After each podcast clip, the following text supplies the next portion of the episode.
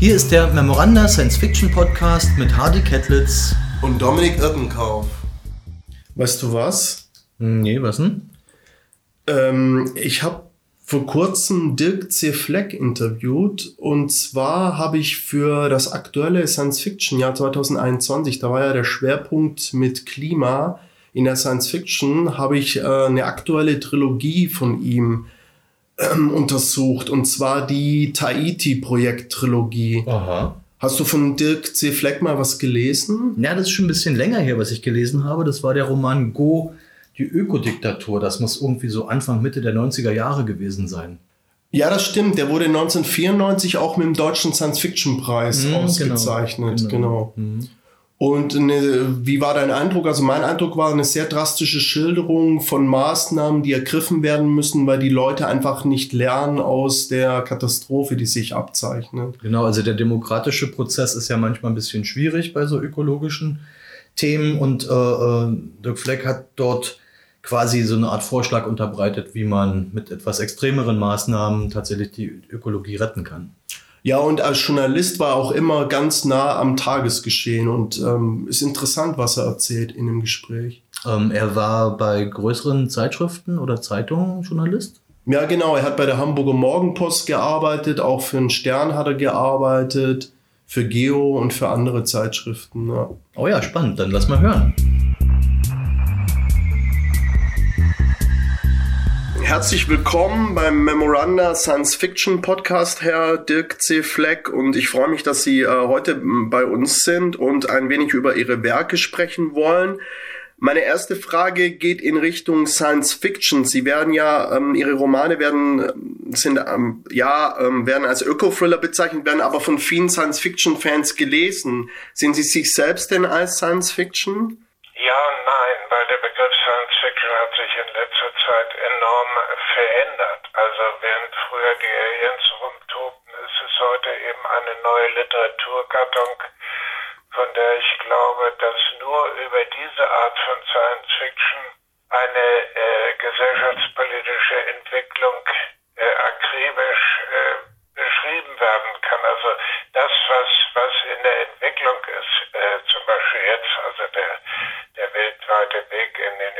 Überwachungsstaat, der oder so weiter, das kann man eigentlich nur in Science Fiction beschreiben, weil die Wirklichkeit relativ schnell dabei ist, ähm, äh, uns da zu überholen. Also man muss einen Vorgriff machen, um eine Aussage relativ stimmig hinzukriegen, die spürbar ist, die man die man also ja herausfühlt.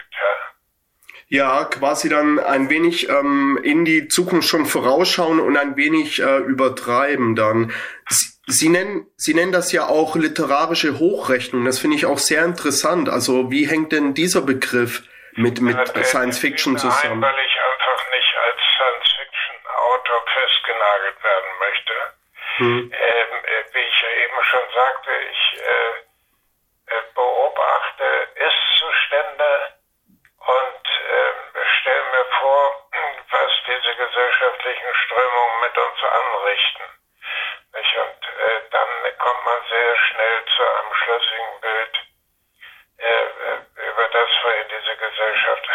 Treibt und sich eines Tages befinden wird. Das haben ja Huxley und Orwell nicht anders gemacht. Ja, genau. Huxley und Orwell sind natürlich auch Beispiele von der Art, also auch von Science Fiction, aber natürlich sind auch Beispiele, ja, von sogenannter Hochliteratur. Da ist die Frage, wie streng sind denn die Grenzen zwischen den verschiedenen Gattungen oder Genres? Wie, wie stark sind die heute noch?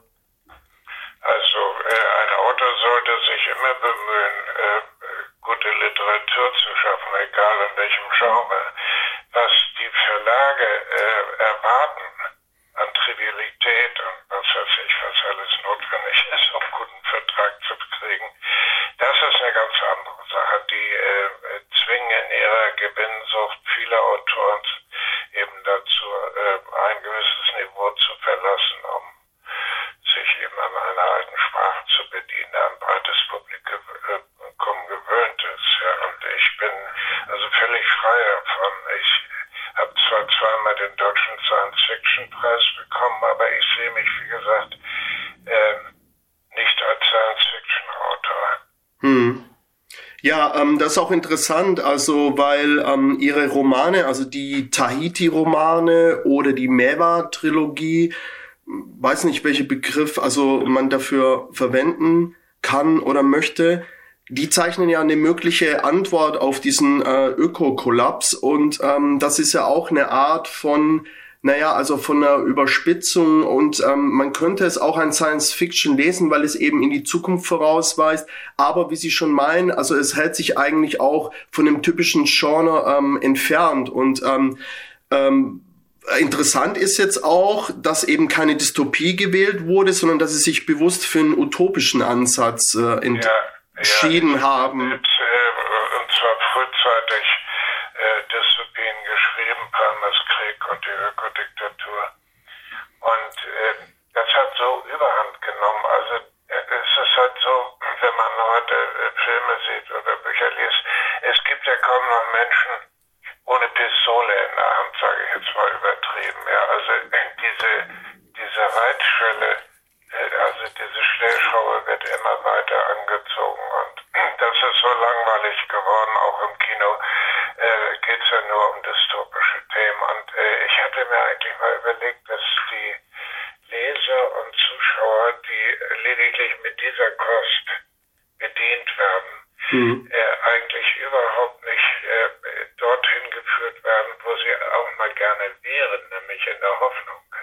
In der Hoffnung auf eine bessere Welt und nicht in, äh, in der Prophezeiung einer äh, düsteren Zukunft ja, weil die haben alle Kinder oder wollen noch Kinder haben.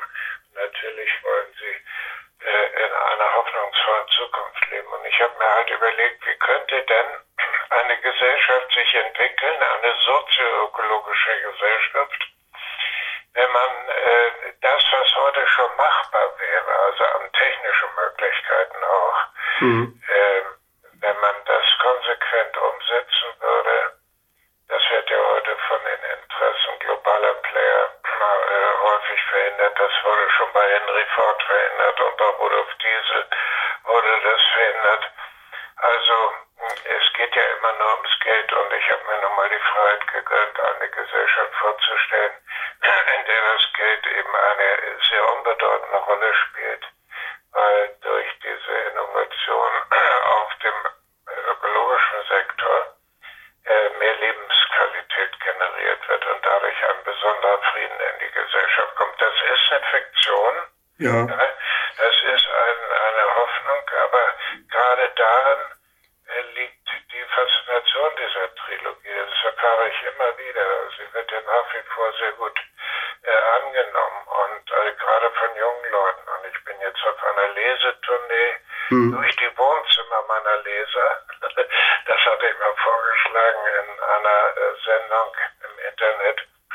Und da habe ich enorme Reaktionen bekommen. Und ich mache enorme gute Erfahrungen, wenn ich in Wohnzimmer eingeladen werde, wo die Familie sitzt, wo die Freunde sitzen, wo der Kontakt direkt und ungezwungen vonstatten geht. Das ist eine Herzlichkeit und eine Achtsamkeit meinen Texten gegenüber, die ich bei normalen Lesungen ebenso nicht vorfinde. Ja, das kann ich mir vorstellen, obwohl ja ähm, die ersten beiden Romane dieser Trilogie ja beim Piper Verlag veröffentlicht worden sind und das ja auch ein Publikumsverlag ist. Aber wie schon am Anfang des Interviews, das muss ich ja nicht ausschließen. Also wenn etwas gut verständlich oder auch erreichbar für Leute ist, muss das ja nicht heißen, äh, dass es irgendwie schlecht ist oder eben auch keinen Gehalt haben kann. Das ist ja jetzt bei diesen ersten beiden und auch beim dritten Band ist das ja nicht der Fall. Aber die ersten beiden Bände waren ja bei Pieper. Und denken Sie denn dann, ähm, also dass die Utopie auch äh, Chancen hat, gerade jetzt auch, wenn Sie diese ähm, Erfahrungen bei dieser sehr intimen Lesetour bedenken? Ja, also ähm, äh, Pieper hat äh, zumindest den ersten Band, das Tahiti-Projekt, äh, enorm gut verkauft. Das war wirklich so ein Bestseller. Das haben die auch darauf geklebt aufs Buch.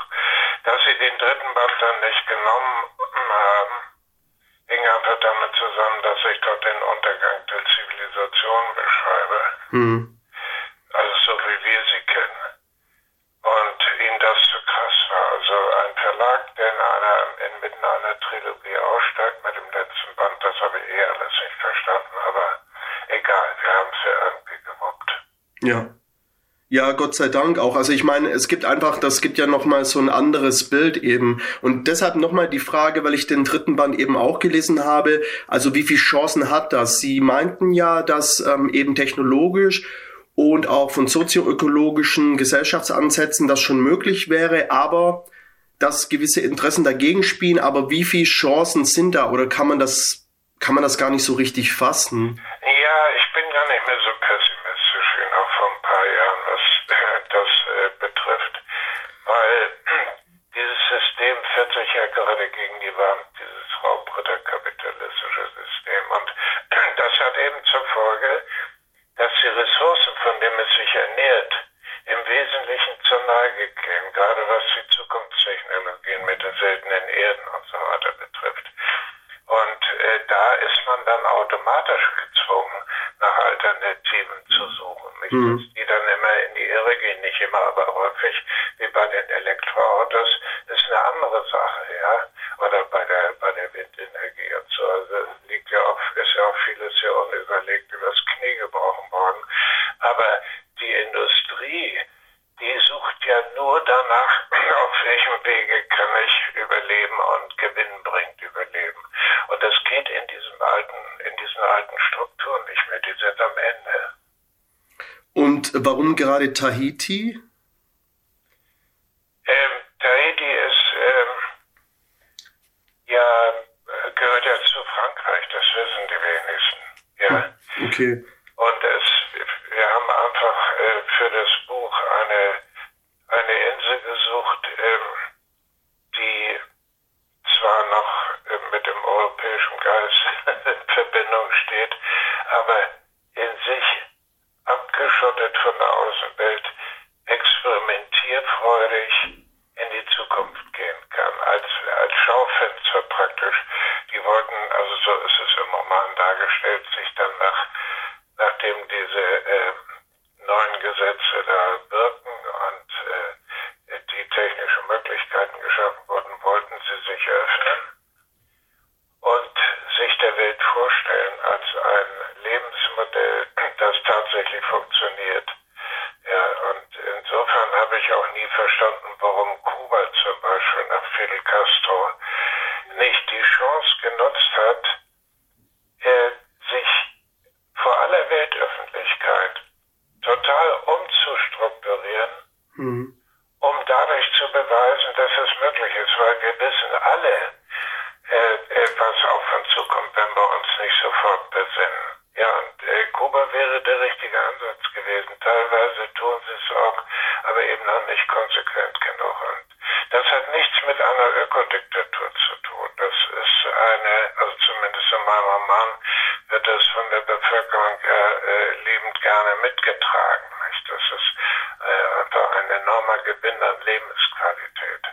Das ist auch interessant oder gut, dass Sie jetzt ähm, Go, die Ökodiktatur in Romanen aus dem Jahr, glaube ich, 1994 der 93, 94 haben sie einen deutschen Science-Fiction-Preis dafür bekommen, genau, dass sie den auch erwähnen, weil ähm, es gibt ja auch in der Tahiti-Trilogie in diesem Staat auf dem Bundesgebiet, glaube ich, vom Staat Washington und Oregon, gibt's ja auch eine Art Ökodiktatur, die da auch auftaucht, eben als eine Möglichkeit, wie es auch laufen könnte. Äh, wollen Sie ein bisschen ausführen, vielleicht für die Zuhörer, die jetzt die Go, die Ökodiktatur, den Roman noch nicht kennen, was diese Ökodiktatur ausmacht und die ja auch in der Tahiti-Trilogie wieder auftaucht später. Ja, ja, ich habe, da haben Sie recht, ich habe das bewusst nochmal rüber transportiert, um eben deutlich zu machen, dass im Gegensatz zu dem, was meine äh, Protagonistin Maeva, die ja um die Welt reist, um Regionen für diese Ideen auf Tahiti einzusammeln, äh, äh, die predigt eben eine Politik des Herzens und äh, diese Ökodiktatur, die sie bereist, ähm, die gehen ganz anders vor. Also die gehen mit Verboten äh, härtester Art vor und äh, äh, schützen die Natur auf eine ganz radikale Art und Weise. Man darf zum Beispiel keine Nationalparks betreten, also ganze, ganze von natürlich belassenen Landschaften darf der Mensch nicht mehr betreten. Personen die Chance zu geben, sich zu erholen. Und die Strafen sind hart und äh, das ist alles ganz schrecklich gegenüber dem, was sie predigte. Deshalb habe ich es mit eingebaut, weil natürlich werden auch wir, wenn äh, der Gipfel der Ratlosigkeit erreicht ist, politisch darüber nachdenken, was man denn jetzt tun kann, um die Sache nicht vollends in die Grütze zu fahren. Und dann wird sicherlich die radikalen Lösungsvorschläge geben, wieder eine Ökodiktatur, mhm. oder es wird diesen sanften Weg als Vorschlag geben, den ich in der Trilogie beschreibe. Deshalb ist ganz schön, die Sachen mal gegeneinander zu setzen. Letzterer wäre ja zu bevorzugen, aber äh, denken Sie denn, dass es jetzt auch schon real in der Realwelt, also schon politische Tendenzen gibt, die in diese Ökodiktatur hinführen könnten? Die harte Ökodiktatur?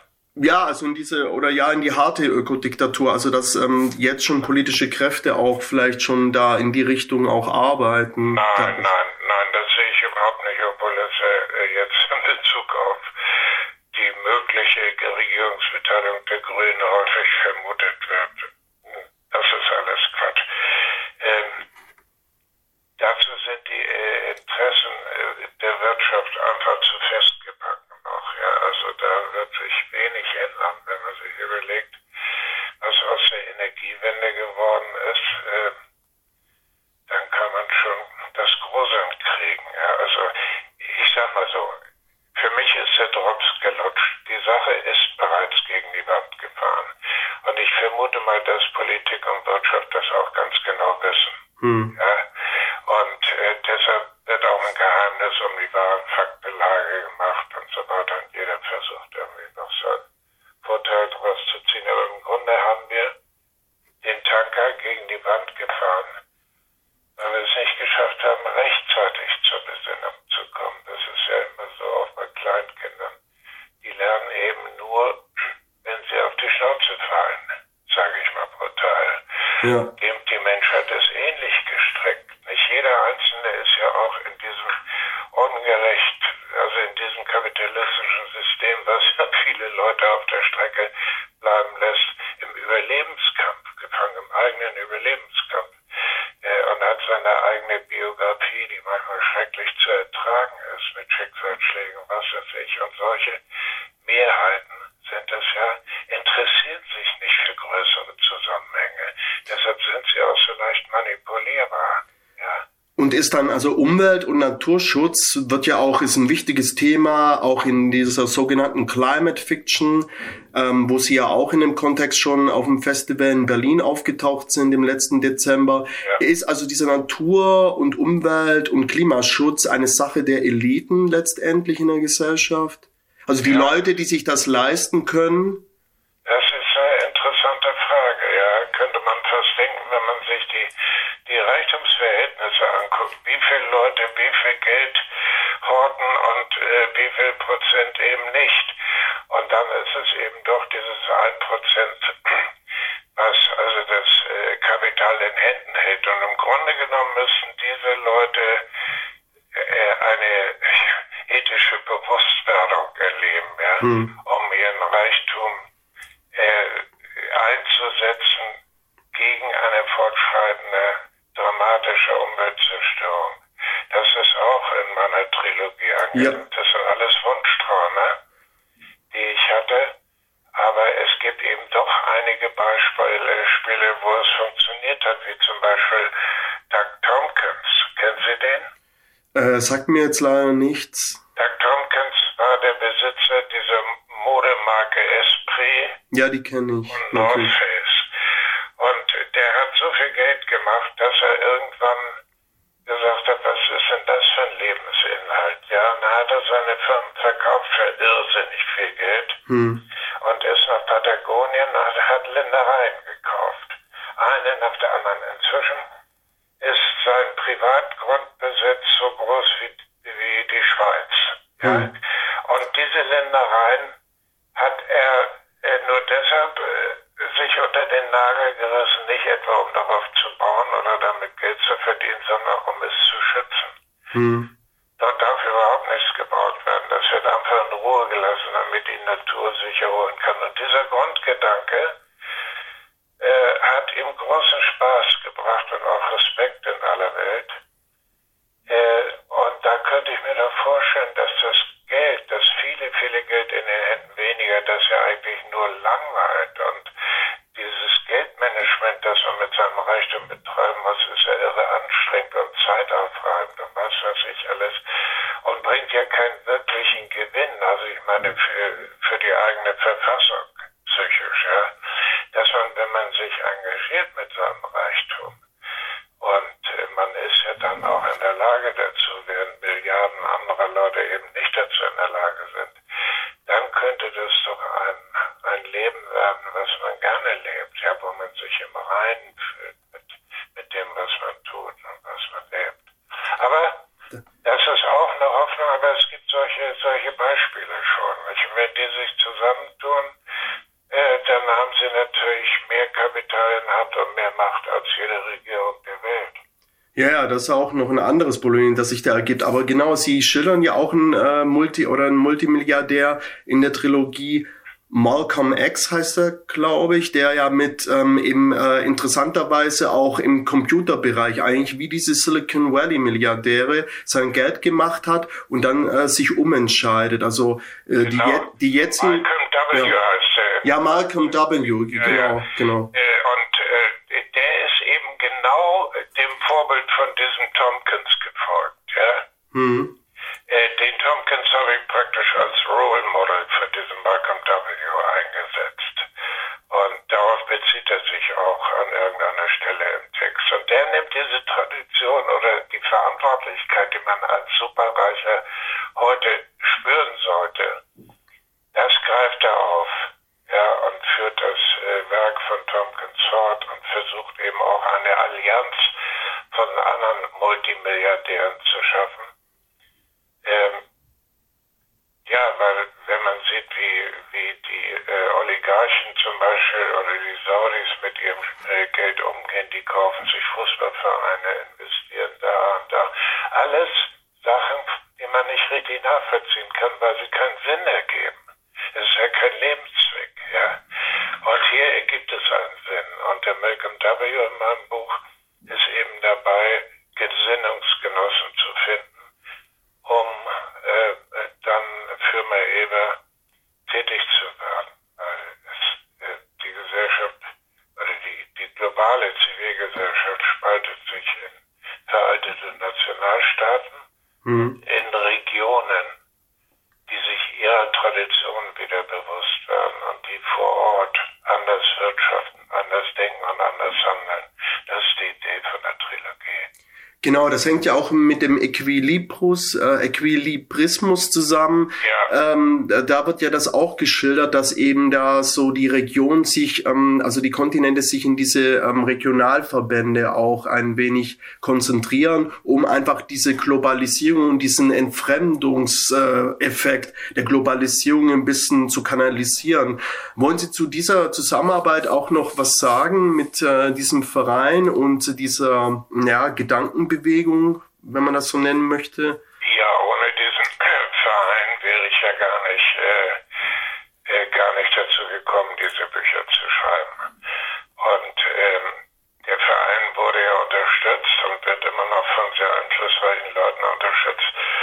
Da waren am Anfang Sir Peter Ustinov dabei, Yehudi Menuhin, äh, dann Thor Heyerdahl, damit Kontiki, Hm. und dann tausend andere bekannte Leute haben sich dafür begeistern können und machen, äh, setzen sich auch dafür ein. Und ich habe dieses Sachbuch gelesen, Equilibrismus, wo alle alternativen Ideen auf den unterschiedlichsten gesellschaftlichen Feldern vorgestellt werden. Und äh, dann riefen die eines Tages bei mir an, weil sie einen Autor, ge- äh, denn der Ustinov hatte ihnen empfohlen, ein Sachbuch erreicht zu wenig Leser, der nächste Schritt wäre ein Roman, Mhm. danach eine Verfilmung. Ja? Weil das sei einfach zu wichtig, diese Idee, um sie äh, im Sachbuch zu verlieren. Und dann haben die äh, einen Autor gesucht für den Roman, haben den Schätzing angerufen, Hm. äh, mich und äh, noch einen dritten, habe ich jetzt vergessen. Andreas, und, war das Andreas Eschbach? Ja, ja, es war genau Andreas Eschbach. Der ja ursprünglich auch aus der Science Fiction kommt oder teilweise ja, genau. noch da zurückkehrt. Den schätze ich auch sehr. Mhm. Und ähm, jeder von uns muss irgendwann in München antanzen und vor den Equilibristen erzählen, wie er sich das Buch vorstellt. Das ging nur um das Tahiti-Projekt erstmal. Und ähm, ich bin da hingefahren und wusste äh, bis kurz vor der Sitzung noch überhaupt nicht, wie ich mir das vorstelle. Und als es dann anfing, kam mir diese Eingebung wie ein Geschenk und ich habe sie nur ausgesprochen. Daraufhin haben sie mich dann nach Tahiti geschickt, da habe ich äh, diesen Duft, also das Aroma der Menschen und so weiter eingeatmet, Eindrücke gesammelt, sechs Wochen lang. Hm. Mich hingesetzt und dann diese Geschichte geschrieben, die wir dann in eine Fortsetzung gebracht haben, letztlich in eine Trilogie.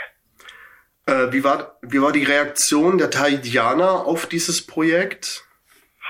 Ja, seltsam. Also es gibt in Tahiti einen Verlag, wo wir sicher waren, weil wir auch eine Freundin, eine Tahitianerin, eine Malerin vor Ort dort hatten, hm. dass sie das Tahiti-Projekt äh, übersetzen werden und, und veröffentlichen werden. Haben sie nicht gemacht, seltsamerweise. Auch unser Versuch, die Tahitianer dafür zu begeistern, äh, zumindest Teile ihrer Insel für so eine Art Äquilibrismus äh, ja, Projekt, wo man wirklich mal was umsetzen kann und beweisen kann, dass es funktioniert, zur Verfügung zu stellen, ist gescheitert.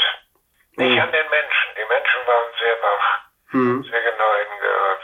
Und auch die, die Ältesten, äh, es gibt ja auf diesen Inseln noch die alten Traditionen, und die haben äh, schon Unterstützung zugesagt. Aber die Behörden waren es immer wieder nicht. Und Wen wundert letzten Endes? Ja, also dann, da ändern sich, also die Zustände ähneln sich da eigentlich äh, genau wie in Hamburg oder in Berlin. Also ist kein Unterschied dann eigentlich quasi, also wenn es äh, um die Behörden geht. Ja, also, klar, es ist, ich mag gar nicht mehr darüber nachdenken, wie viel Dummheit da versammelt ist, nicht? Und, und wie, wie schleppend, wie schleppend man eine Idee so aufknüpfen kann, dass, dass sie auch verstanden wird von diesen Leuten, während doch gleichzeitig eine Dringlichkeit vorherrscht, endlich anzufangen, diesen Wahnsinn zu stoppen. Ja, aber das ist äh, den Leuten nicht bewusst. Also muss noch viel mehr Übles passieren, vermutlich. Apropos den Wahnsinn stoppen, haben Sie denn von anderen Leuten, anderen Regionen, anderen Ländern gehört äh, oder kleinen, was sind kleine Städte oder so ein kleines Gebiet, die das versucht haben, das umzusetzen, weil sie begeistert von der Lektüre gewesen sind? Das weiß ich nicht, ob die, ob die Lektüre da irgendwie in die Zeitsendung nach sich gezogen hat, aber ich kenne doch eine Reihe äh, und das werden ja immer mehr von sogenannten Ökodörfern, ja, hm. wo, wo sich also nicht wie damals zur Hippie-Zeit äh, so äh, merkwürdige Kommunen gebildet haben, sondern die, die bauen oder besetzen ein Dorf oder kriegen es geschenkt von irgendeiner Gemeinde, die pleite ist und leben dort in einer Gemeinschaft, in der jeder ein Stück Verantwortung für das Ganze trägt oder übertragen bekommt. Und ähm, das funktioniert nicht nur in Deutschland, das gibt es in Dänemark, in Skandinavien, in Spanien. Das äh, ist jetzt also nicht mehr so selten, dass das passiert. Das freut mich, weil es eben an der offiziellen Politik völlig vorbeigeht und die Leute sagen, jetzt machen wir unser eigenes Ding. Mhm. Ja, also ich denke, äh, viele werden auch vom Klimawandel, von der Klimakrise überwältigt sein. Und ähm, also in den Romanen, in der Trilogie kommt ja eigentlich auch von Ihnen, kommt da eigentlich auch durch, dass man halt im Kleinen erstmal anfangen muss. Man, wenn man das Große immer nur das Große sieht, dann bricht man natürlich unter dieser Last zusammen, denke ich. Oder wie sehen ja, Sie das? Das ist ja ganz klar, was, was man überschauen kann, nämlich das vor der eigenen Haustür. Das kann man auch bewirtschaften und pflegen und erhalten. Wenn man immer nur die, die globale Situation sieht, dann äh, entsteht so ein Ohnmachtsgefühl in einem selbst. Da kann man ja nicht eingreifen. Und deshalb geht diese Maeva, meine Protagonistin, rum auf Weltreise und sammelt für ihre Organisation, das ist eine alternative UNO, die heißt United Regions of the Planet, mhm. also URP, Regionen ein. Die fährt durch die Welt und versucht vor Ort die Menschen dafür zu begeistern, wieder zu besinnen auf das, was sie wirklich können und in dem sie verwurzelt sind. Und diese Regionen sind ja nicht tot. Die sind durch die Nationalstaaten einfach äh, erstickt worden und äh, die kann man aber wieder belüften. Die Leute, ob in Dithmarschen, in Bayern oder sonst wo, das sind Kulturunterschiede, aber die Kultur ist noch fest in den Leuten verankert und sie wird geliebt, wenn man sie denn lässt. Ja. Und das ist es ja, dass die Leute nicht das Gefühl haben, hier wird ihnen irgendetwas vorgesetzt oder aufoktroyiert oder verboten, sondern dass man sie belohnt, indem man sie teilhaben lässt an dem Erlebnis, eine bessere Welt zu schaffen. Ich bin fest davon überzeugt, dass die Menschen das gerne tun würden. Ja, aber das System steht eben noch sehr dagegen und jeder muss sehen, dass er seinen Job behält, hm. ist erpressbar, was weiß ich alles. Also trotzdem darf man träumen und das habe ich getan. Und diese Träume können durchaus auch ansteckend äh, sein. Das erlebe ich an den Einlagen jetzt bei dieser Wohnzimmer-Lesetournee. Ja, das ist ja auch das gute Recht von also Science Fiction, Climate Fiction, literarische Hochrechnung, Thriller oder einfach Literatur, eben äh, Träume zu anzudenken und auszuträumen oder auch in, in Albtraum münden zu lassen, dann aber wieder einen Hoffnungsschimmer auch aufblitzen zu lassen. Und äh, mich würde jetzt auch noch interessieren, also Sie haben ja auch sehr lange Jahrzehnte als Journalist gearbeitet, da auch eine Ausbildung gemacht waren da auch also bei sehr vielen bekannten Wochenmagazinen dabei. Beim Stern haben sie doch auch geschrieben für Geo. Spiegel. Spiegel, sie waren ja auch redaktionell ähm, verantwortlich bei einer Hamburger Zeitung. Ja, bei der Hamburger Morgenpost. Genau. Ich, ähm, ich war sowohl als, als Redakteur des, des Roller tätig, als auch als Autor, hm. Kolumnist und äh, was hat Sie denn, ähm, arbeiten Sie heute noch als Journalist oder haben Sie sich ähm, jetzt ähm, rein auf das literarische Schreiben konzentriert? Nein, nein, äh, ich arbeite noch äh, als Journalist, aber mit den Themen, die ich bestimme, hm. also die ich mir selbst setze. Und ähm, ich bin da völlig frei, äh, frei in der Themenauswahl, frei wie viel und so weiter. Es gibt den alternativen Medien genügend äh, Formate, äh, äh, die meine Sachen gerne nehmen und äh, mich auch im bescheidenen Rahmen dafür bezahlen. Und ich werde nicht mehr für die, für die sogenannten Qualitätsmedien arbeiten. Das habe ich schon lange aufgegeben. Welche Gründe gibt es dafür, wenn ich fragen darf? Ja, weil mein Berufsbild, äh, dass ich, also ich habe bin ja nicht umsonst Journalist geworden. Ich habe ja nicht umsonst studiert auf der Münchner Journalistenschule. Ich habe das ja alles sehr gelebt. Mhm. Äh, also musste dann mit ansehen, wie äh, mein Beruf systematisch äh, ja, zusammenbrach und, und von den äh, Interessen der Eigentümer äh, gekapert wurde, die lediglich am Gewinn interessiert waren und mit, dem, mit den Satzung eines journalistischen Betriebes nicht viel am Hut hat.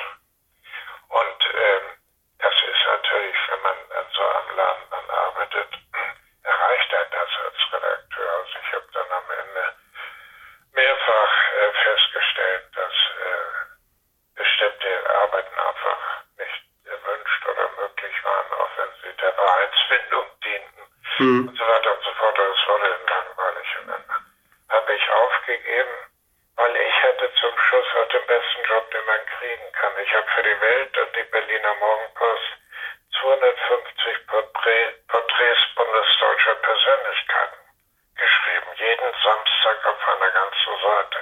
Oh. Und ich konnte in der Republik kennenlernen, wen ich wollte. Hm. Und das hat Spaß gemacht. Aber dann wurde eben auch im Zuge der Gewinnmaximierung Welt und Morgenpost zusammengelegt. Und dann war die Serie gestorben und äh, dann Ja, ich glaube, das ist aber auch dann so eine Auszeichnung. Als Journalist muss man flexibel sein, aber auch aus negativen Gründen, denke ich, muss man äh, oder aus negativer Veranlassung muss man äh, flexibel sein, weil eben geschlossen wird oder weil die Redaktion dann äh, wechselt und sagt, nee, also hat man eine schöne lange Reihe, nee, das ist jetzt zu Ende, also ist nichts für die Ewigkeit und äh, vielleicht ist das dann auch so ein Grund, ähm, genau, dass sie ich denke, in der Literatur können Sie anderes ausdrücken auch.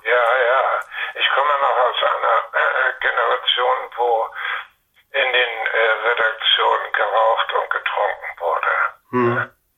Äh, das heißt, es war von vornherein eine, ich will nicht sagen, dass es gut und gesund ist, aber hat zumindest für Stimmung gesorgt. Und ähm, das ist alles antiseptisch geworden. Nicht? Die äh, jungen Leute sind ausgebildet äh, am technischen Gerät und nicht so sehr am Schreiben. Ja. Und äh, das Berufsbild hat sich total verändert und die ganzen Speichellecker, die da nach oben wollen, die ertrage ich einfach nicht um mich herum. Und deshalb ist mir der Abschied leicht gefallen. Ja, das kann ich, kann ich verstehen und auch unterschreiben. Also ich meine, das Schreiben ist ja eigentlich das Schönste daran. Das andere ist ja nur Hilfsmittel. Genau. Äh, an was, als Abschlussfrage, weil wir jetzt die schöne halbe Stunde, die knackige schon erreicht haben. Ja. An was arbeiten Sie denn momentan? Also außer dass ich meine, meine äh, Artikel schreibe, wenn mir einer einfällt, äh, arbeite ich im Moment an nichts. Ich habe allerdings eine grandiose Idee.